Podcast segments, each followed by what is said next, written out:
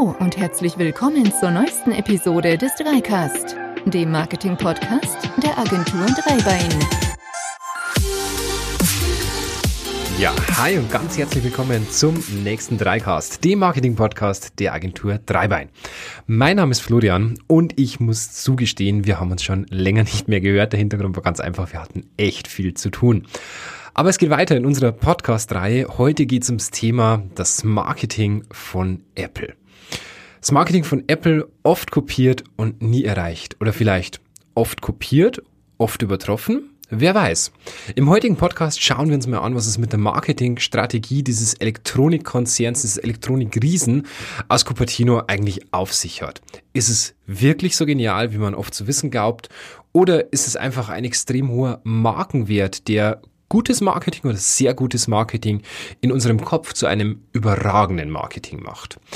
Wenn wir jedes Mal einen Euro bekommen würden für die Aussage des Kunden, ich hätte es gern so ein bisschen wie Apple, dann glaube ich, müssten wir für die meisten Angebote gar nichts mehr verlangen. Das ist, eine ganz, ganz häufige Aussage, die wir hören. Und die Frage ist, woher kommt das? Woher kommt dieser, dieser Anspruch der Leute, das Marketing so machen zu wollen, wie das von Apple?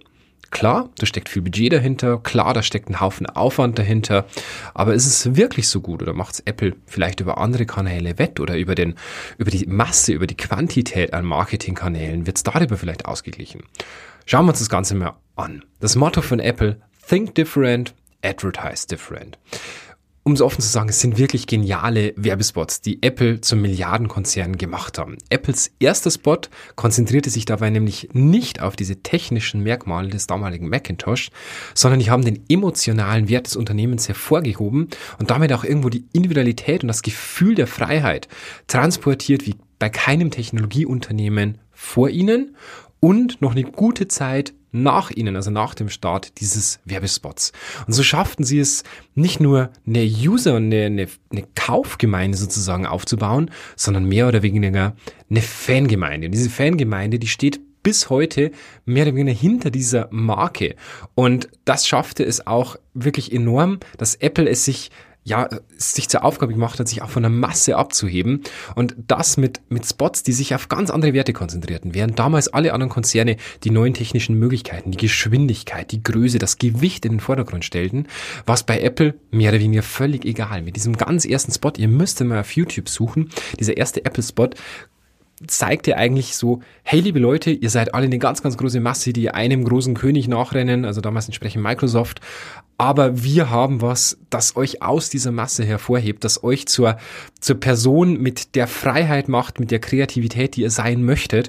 Und das war das, der große Geniestreich am Anfang, sich auf die Werte des Unternehmens zu konzentrieren und wegzugehen von diesen technischen Merkmalen. Auch die Art und Weise, wie Apple seine Kunden anspricht. Und das sind wirklich ganz, ganz große Marketing-Genies, die da mehr oder weniger dahinter stecken, denn die nutzen getreu der Techniken der persuasiven Kommunikation und des ELM-Modells die Ansprache von Gefühlen und Emotionen. So, das waren jetzt ganz schön viele Fachbegriffe. Das heißt eigentlich, das ELM-Modell ist in der Kommunikation das Elaboration Likelihood Model. Und das besagt, dass man verschiedene Routen nutzen kann, um die Kommunikation persuasiv, also überzeugend zu gestalten. Und Apple hat sich hier nicht auf die zentrale Route konzentriert, das ist quasi die Qualität, alles was innerhalb dieses, dieses Themengebiet steckt, was da an, an, Quanti, an Quantitätsinformationen drinstecken, also zum Beispiel wie, wie schnell ist dieser Prozessor, wie viel schneller ist der als der Vorgänger und so weiter, sondern sie haben sich immer sehr auf die periphere Route gestützt. Und die periphere Route des ELM-Modells besagt quasi, man stützt sich auf die Attraktivität Qualität des Kommunikators, auf dessen Kommunik auf dessen Kompetenz, auf dessen Bekanntheit, auf dessen Einflussnahme und so weiter. Und Apple hat das von Anfang an verstanden, dass hier Status und Einfluss des Kommunikatoren einen ganz, ganz großen Einfluss auf die Überzeugungsgrad des eigenen Marketings hat. Und aus diesem Grund ver verwendet Apple eigentlich schon seit Jahrzehnten das heute so bekannte und berühmte Influencer-Marketing und startet Hollywood-Stars und Filmproduktionen mit ihren Geräten aus. Und so entsteht natürlich beim Konsumenten der Eindruck eines technischen Geräts, das die Menschen erfolgreich macht. Freilich ist das ein Trugschluss. Doch diese Technik funktioniert hervorragend. Sogar so gut, dass Apple nach Einführung des ersten iPhones fast eine komplette Werbepause einlegte und sich auf reines Product Placement beschränkte. Also das heißt, dass die die Geräte an die Stars entsprechend rausgeschickt haben, an die Filmproduktionen rausgestellt haben, weil der Mensch entsprechend denkt, durch dieses technische Gerät werde ich zur erfolgreichen Person, was natürlich Humbug ist, aber es funktioniert in uns sehr, sehr schnell und sehr, sehr gut, weil wir entsprechend darauf geeicht sind, schon seit Jahrhunderten und Jahrtausenden, dass wir uns anschauen, was hat denn sozusagen unser Nachbar, unser Homo sapiens nebenan, was hat der für, für Gerätschaften, für Werkzeuge? Können wir die vielleicht kopieren? Wenn der erfolgreiche jagt, macht es ja Sinn.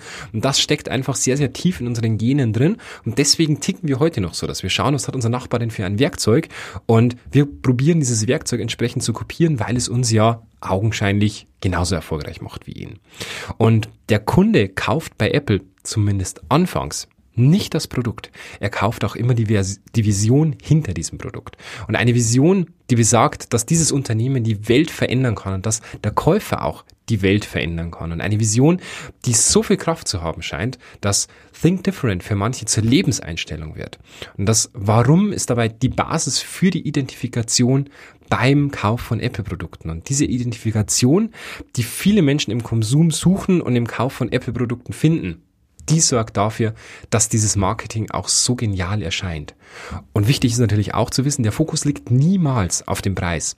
Apple fokussiert sich in seinem Marketing auf die Einzigartigkeit seiner Produkte und der Vision hinter seiner Marke. Und der Preis der Produkte, der rückt dabei komplett in den Hintergrund. Natürlich, keine Frage, ist der mit immer stärker werdenden Konkurrenzkampf natürlich auch bei Apple zu spüren. Und mit dem Launch einer Gerätegeneration oder einer neuen Gerätegeneration geht eine öffentlich publizierte Preissenkung der Vorgeneration meistens einher. Dennoch ist es aber so, Apple kommuniziert seine Preise eher zurückhaltend, fast schon beiläufig und nebensächlich. Stattdessen legt das Unternehmen seinen Fokus wirklich stark auf den User, der am Schluss das Produkt nutzen wird. Und der soll das Gefühl haben, mit dem Kauf eines Produkts einem mehr oder weniger exklusiven Club beizutreten. Einen Club voller Andersdenker, voller Erfolgsmenschen. Und diese Anziehungskraft, die wirkt. Sogar so stark, dass Käufer nicht nur Käufer bleiben, sondern am Schluss zu echten Fans werden, die das Produkt auch weiterempfehlen. Es ist auch wichtig zu wissen, Apple schafft Erlebnisse. Wir konsumieren ja Informationen über unsere Sinne und oft beschränkt sich das Marketing dabei immer auf den visuellen Sinn, also auf den Sehsinn.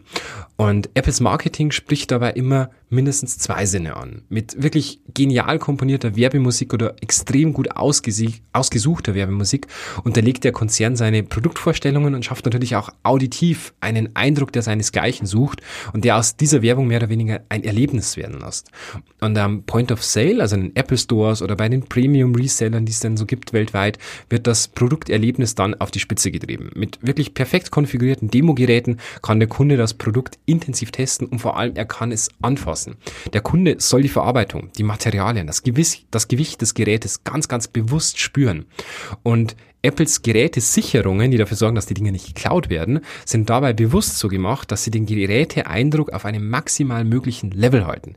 Schaut dann so aus, dass das Sicherungsseil zum Beispiel keinen Rückzugsmechanismus hat, um das Gerät nicht oder nicht am Gerät zu ziehen und dadurch eventuell den beabsichtigten Schwerpunkt zu verlagern. Und dabei wird das visuelle Bild rund um den Verkaufsbereich aber trotzdem dezent gehalten.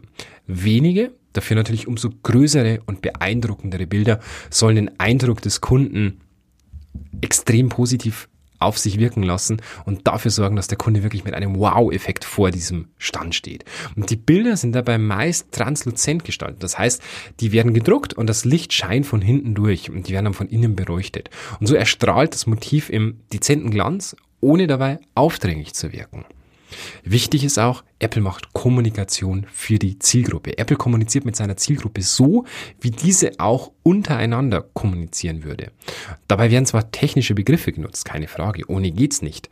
Aber Apple hält dies bewusst auf einem reduzierten Level und so zeigt man dem Kunden zwar die Innovationsfähigkeit des Konzerns, konzentriert sich dabei trotzdem auf den Kundennutzen der von dieser Neuerung entsprechend ausgeht. Und statt sich in den technischen Details zu verlieren und den Kunden dann eher zu verwirren, probieren die über diese technischen Neuerungen ihn für sich zu gewinnen. Ja, zusammenfassen, was lässt sich sagen? Das Marketing von Apple ist definitiv ein Meisterstück. Aber ganz ehrlich, kein Wunder. Der Weltkonzern hat ein immenses Marketingbudget und die besten Leute auf dem Markt in seinem Team. Jedoch kann man auch als kleines Unternehmen viel vom Branchenprimus im Endeffekt lernen und seine eigene Kommunikation den Erkenntnissen aus dessen Marketing anpassen. Das sind häufig Kleinigkeiten. Wie ist der Eindruck eures Produkts, eurer Dienstleistung? Ist der bisher nur visuell auditiv oder gibt es vielleicht auch noch einen haptischen Eindruck, den wir den ganzen hinzufügen können, einen olfaktorischen Eindruck? Das heißt, vielleicht mit Geruch arbeiten, wenn der Kunde euer Geschäft betritt. Das sind Marketingmaßnahmen, die sind einfach umzusetzen, aber sehr, sehr stark in der Wirkung. Also macht euch immer Gedanken, was ihr machen könnt, um euer Marketing in eine gewisse Richtung zu bringen, die App so ein bisschen ähnelt und konzentriert euch dabei auch auf die Vorteile, auf den Nutzen, auf die Emotionen, die hinter eurer Marke als solches stecken.